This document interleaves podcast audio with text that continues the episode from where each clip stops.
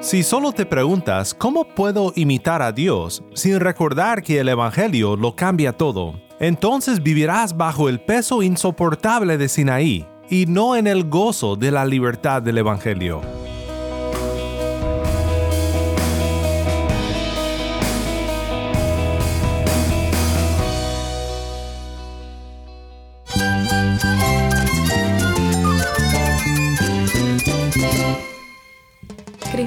Cristo es mi todo. Cristo es el Rey del universo, es quien guía nuestras vidas. Él es grande y amoroso. Él es real. Solamente Jesucristo es nuestro Señor y Salvador. Es mi guía quien me fortalece. En Cristo Jesús hay esperanza, hay paz. Y nuestro Dios es un Dios de rescate. Estás escuchando a El Faro de Redención, Cristo desde toda la Biblia para toda Cuba y para todo el mundo.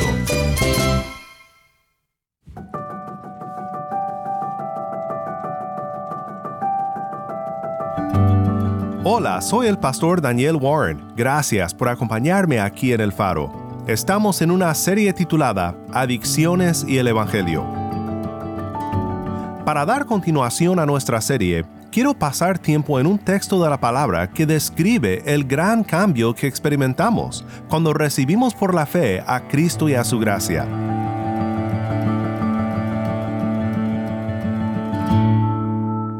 Si tienes una Biblia, busca Efesios 4, 17 al 5.2 y quédate conmigo para oír más sobre el poder de Cristo para salvar.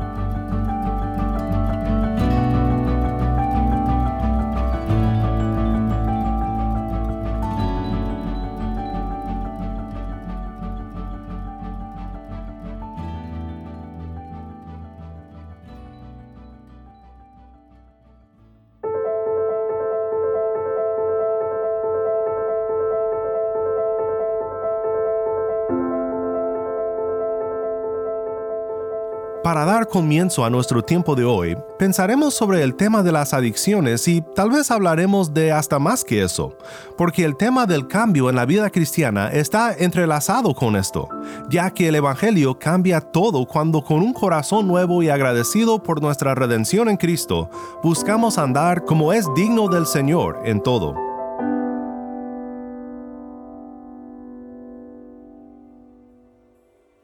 Primero, antes de escuchar la historia de una hermana en Cristo en Cuba, quiero que escuches las palabras de Efesios 4:17 a 5:2, que dicen de la siguiente manera. Esto digo, pues, y afirmo juntamente con el Señor, que ustedes ya no anden así como andan también los gentiles en la vanidad de su mente. Ellos tienen entenebrecido su entendimiento, están excluidos de la vida de Dios por causa de la ignorancia que hay en ellos, por la dureza de su corazón. Habiendo llegado a ser insensibles, se entregaron a la sensualidad para cometer con avidez toda clase de impurezas. Pero ustedes no han aprendido a Cristo de esta manera, si en verdad lo oyeron y han sido enseñados en Él, conforme a la verdad que hay en Jesús que en cuanto a la anterior manera de vivir, ustedes se despojen del viejo hombre, que se corrompe según los deseos engañosos, y que sean renovados en el espíritu de su mente, y se vistan del nuevo hombre, el cual, en la semejanza de Dios, ha sido creado en la justicia y santidad de la verdad. Por tanto, dejando a un lado la falsedad, hablen verdad cada cual con su prójimo, porque somos miembros los unos de los otros. Enójense, pero no pequen. No se ponga el sol sobre su enojo, ni den oportunidad al diablo. El que roba, no robe más, sino más bien que trabaje, haciendo con sus manos lo que es bueno, a fin de que tenga que compartir con el que tiene necesidad. No salga de la boca de ustedes ninguna palabra mala, sino solo la que sea buena para edificación, según la necesidad del momento, para que imparta gracia a los que escuchan. Y no entristezcan al Espíritu Santo de Dios, por el cual fueron sellados para el día de la redención sea quitada de ustedes toda amargura, enojo, ira, gritos, insultos, así como toda malicia. Sean más bien amables unos con otros, misericordiosos, perdonándose unos a otros, así como también Dios los perdonó en Cristo.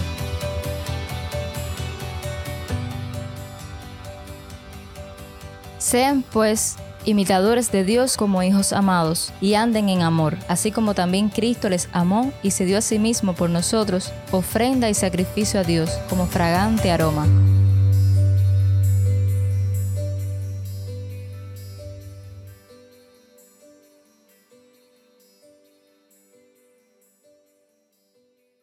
Muchas gracias, Ty. Nuevamente esto fue Efesios 4, 17 al 5.2.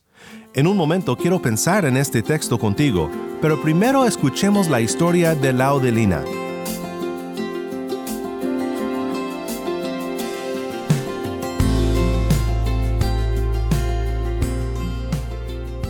Mi nombre es Willy Laudelina Pinares Ramos. Pertenezco a la Iglesia Pentecostal de Diezmero en San Miguel del Padrón, Ciudad Habana, denominación Asamblea de Dios. Tengo 60 años. Antes de conocer al Señor tenía una adicción muy fuerte en mi vida, que era el cigarro. Fumaba, que me fumaba hasta dos cajas de cigarro diarias. Cuando conocí al Señor, en los primeros tiempos, de empezar a ir a la iglesia antes de discipularme y de ser bautizada, seguía fumando. Pero bueno, gracias a Dios, cuando ya hice el compromiso moral con el Señor y para conmigo, dejé el vicio mediante la oración y con mucha fuerza de voluntad. Y todo eso se lo agradezco al Señor. ¿Cómo crees que Dios puede ayudar a otras personas a que salgan de esta misma adicción del cigarro? Bueno, Dios puede ayudar a otras personas a salir en la adicción del cigarro porque le toca el corazón a las personas. A veces, en ocasiones, hacemos cosas y no eh, tenemos adicciones que ya están ya enteramente en la sangre. El tabaco es una de ellas y no sabemos que, le hacemos, que nos hacemos daño a nosotros mismos las podemos hacer daño a otras personas. Aún así, a veces sí sabemos que nos hace daño pero la adicción es tan fuerte que no lo tenemos como pecado, pero una vez que ya conocemos al Señor, sabemos lo que es bueno, lo que es malo y que es un verdadero pecado. Yo en mi particular pensaba que yo no hacía nada malo fumando, que no era una cosa tan grave, pero ya una vez que conocí al Señor ya me di cuenta ya de que sí es algo grave porque una de las cosas que no tolera Dios es precisamente eh, la esclavitud y tener una adicción es el esclavo de la adicción. Y en la actualidad, ¿cómo puedes enfrentar las tentaciones que... Bueno, imagínate tú, eso es un poco difícil porque en Cuba aquí casi todo el mundo fuma. Y incluso tengo un hijo que no es converso. Tengo uno que es converso y otro que no es converso, que también tiene su adicción del cigarro. Es difícil, pero bueno, se puede superar porque cuando me viene la tentativa de querer fumar, empiezo a orar y a pedirle en oración a Dios que me quite y me libre de tentación. Y ese momento pasa. Eso mayormente es en las primeras etapas de dejar la adicción. Ya la vez ya que libera ya las toxinas del tabaco en sangre, ya entonces ya eh, se puede manejar más fácil, ¿no? Porque es el nivel de, la droga en la sangre lo que hace que la persona se agudice, se agudice más la tentación. Pero bueno, ya cuando pasan 72 horas es más, más leve la manera de tentar. Siempre lo tenemos en la mente, pero si tenemos también a Dios en la mente y le pedimos con fuerza de que nos ayude a liberar eh, esas tentaciones, Él siempre está con nosotros.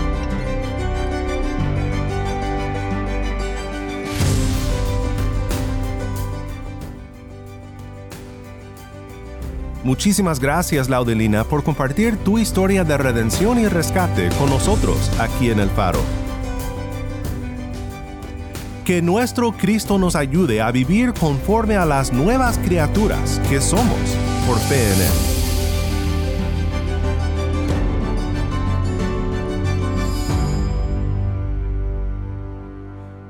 Para comenzar, quiero ir de hecho al final de la exhortación de Pablo en estos versículos, al capítulo 5, los versículos 1 y 2.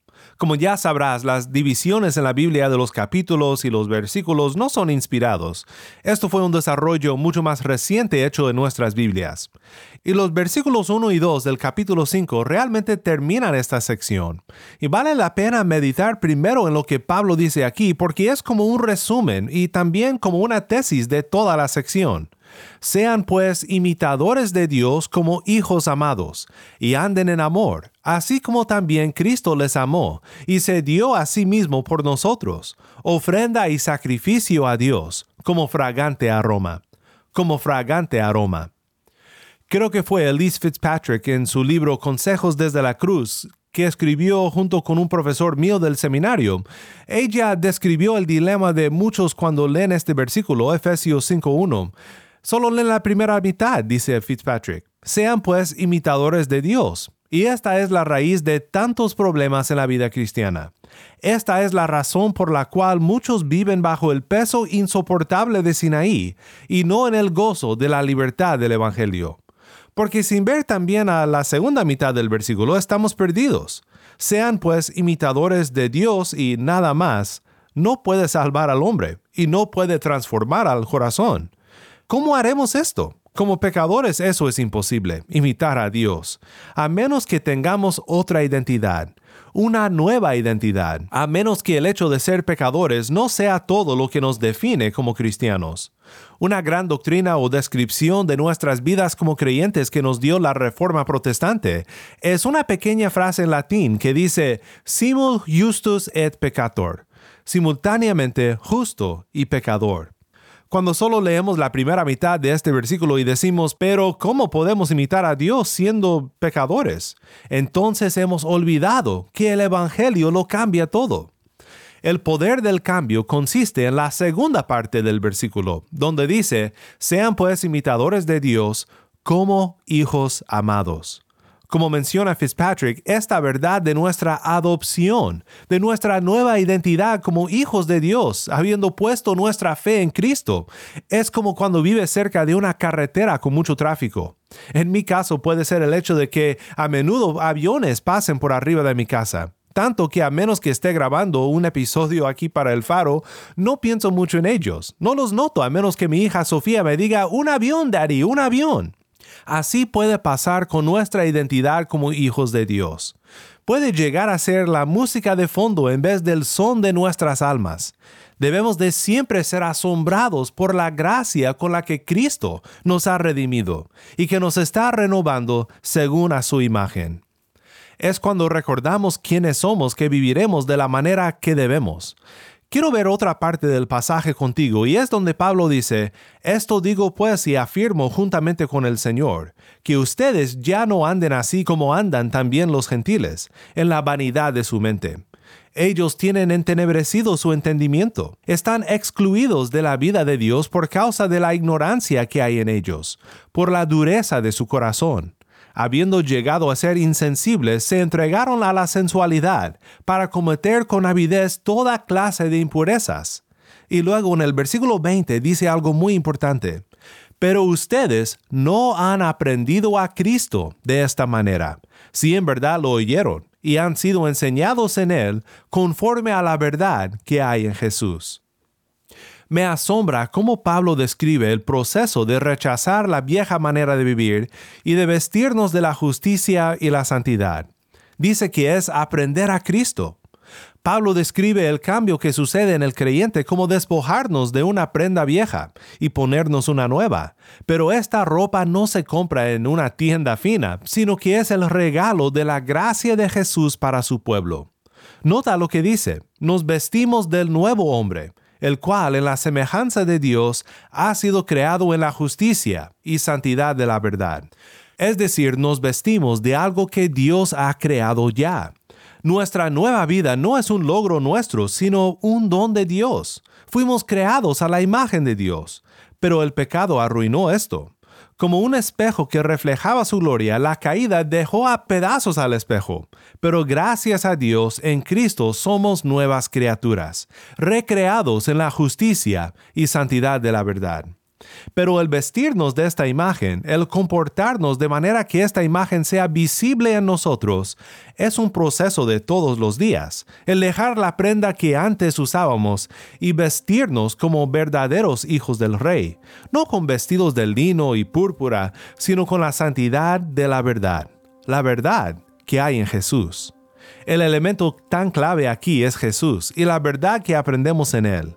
De hecho, no es solamente la verdad que aprendemos de Él, sino que es Él, Él mismo. Pablo dice, pero ustedes no han aprendido a Cristo de esta manera. La renovación de nuestras mentes viene cuando meditamos en la palabra de Cristo y cuando en la palabra de Cristo vemos a Cristo. Esta renovación de la mente siempre acompaña la enseñanza de Pablo sobre la obediencia a la ley de Dios. Recuerda lo que dice Romanos 12, 1 y 2.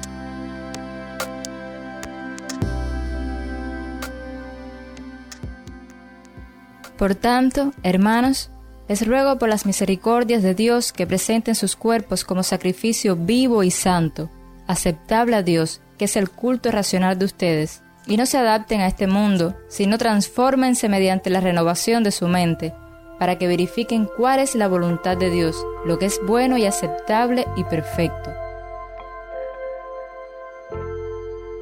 Esto es lo que nos dará el poder para caminar en la santidad, para dejar el viejo hombre y vestirnos de Cristo, para renovar nuestra mente según lo que la Biblia dice de Cristo y de la nueva vida que tenemos en Él. La verdad que hay en Jesús es, según Pablo, que en cuanto a la anterior manera de vivir, ustedes se despojen del viejo hombre, que se corrompe según los deseos engañosos, y que sean renovados en el espíritu de su mente, y se vistan del nuevo hombre, el cual en la semejanza de Dios ha sido creado en la justicia y santidad de la verdad. Así que en todo lo que vemos en esta semana en Efesios capítulo 4, quiero que siempre recuerdes que es el Evangelio lo que cambia todo. Es nuestra nueva identidad y el poder del Espíritu que lo cambia todo.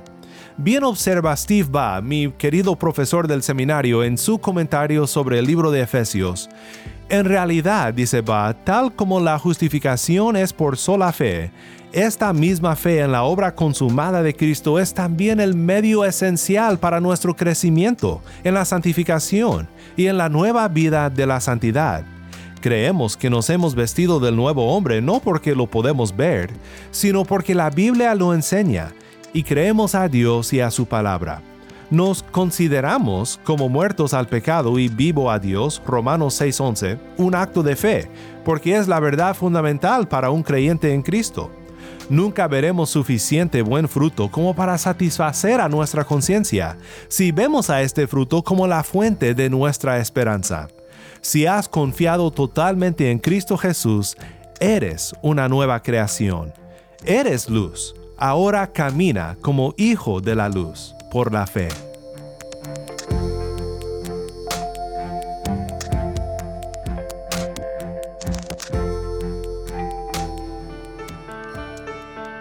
Soy el pastor Daniel Warren y esto es el faro de redención.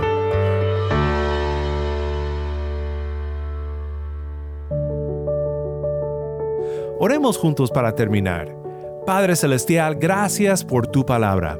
Gracias por rescatarnos de nuestra vieja manera de vivir y por darnos las vestiduras de Cristo, de su gracia, por la gran obra de transformación que sigues llevando a cabo en nuestras vidas, aunque ya sabemos que en Cristo somos hijos tuyos. Nuestra identidad es segura. Ayúdanos, Padre, a imitarte, no como quienes desean merecer algo de ti, sino como hijos que desean honrar a su Padre y ser como Él. Pedimos tu ayuda en el nombre de Cristo nuestro Redentor. Amén.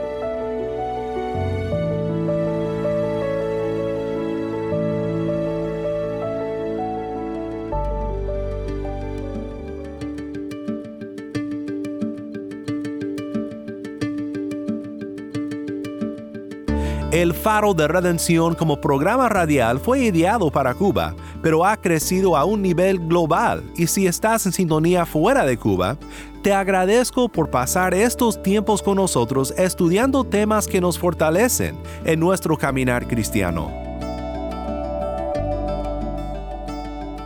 ¿Tienes una historia que contarnos sobre cómo el faro de redención está impactando tu vida?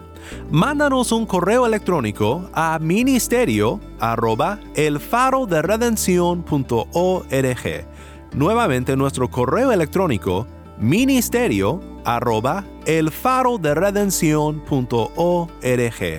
O si te es más fácil, puedes enviarnos un mensaje de voz en WhatsApp. Nuestro número es 1786 373 4880. Nuevamente nuestro número de WhatsApp 1786 373 4880. Y no olvides que también nos puedes seguir en las redes sociales, en Facebook, Instagram y Twitter. Solo busca el faro de redención. Allí encontrarás más contenido durante la semana para animarte en tu fe y para mantenerte informado sobre el ministerio de El Faro. Para más información sobre este ministerio y sobre cómo tú puedes formar parte de nuestra misión, visita nuestra página web elfaroderedención.org. Soy el pastor Daniel Warren. Te invito a que me acompañes mañana en esta serie Las adicciones y el Evangelio. La luz de Cristo desde toda la Biblia, para toda Cuba y para todo el mundo, aquí en el faro de redención.